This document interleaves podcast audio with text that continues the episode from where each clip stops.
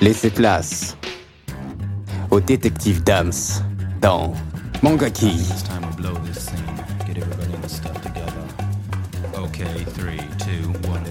Des analyses et critiques de manga et animés.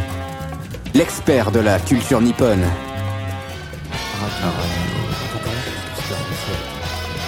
La légende dit qu'il ne lit jamais les sous-titres. Mais il comprend tout et voit tout. Konnichiwa mes petits fans d'anime manga.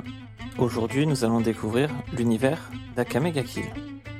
Connu aussi sous le nom de Red Ice World, il s'agit d'une série de mangas écrite par Takahiro et illustrée par Tetsuya Tashiro, compilée en un total de 15 volumes, sortis entre août 2010 et février 2017. On peut associer cette œuvre au genre action, science fantasy, tragédie bien comédie même si cette œuvre est surtout tragique.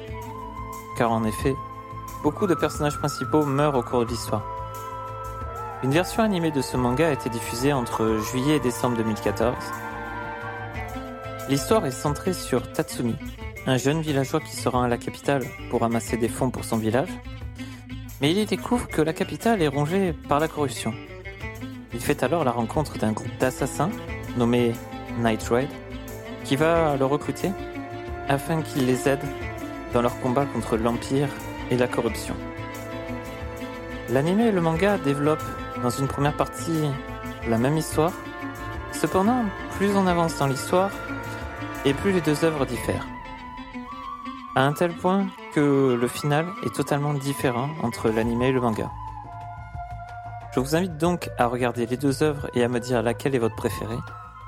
Personnellement, je préfère le manga car il y a plus de personnages, et notamment plus de méchants, qui sont pour la plupart des personnages torturés, chose que j'adore, c'est-à-dire qu'ils font le mal en étant persuadés de faire le bien, ou alors, tout simplement, ils souhaitent lutter contre la corruption de l'Empire en l'éradiquant de l'intérieur et non de l'extérieur, comme le fait le Night Red.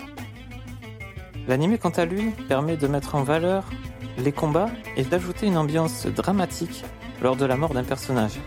Cependant, je ne suis pas fan de la fin de l'animé, même si les derniers combats ne laissent personne indifférent. Je vous laisse donc vous faire votre avis.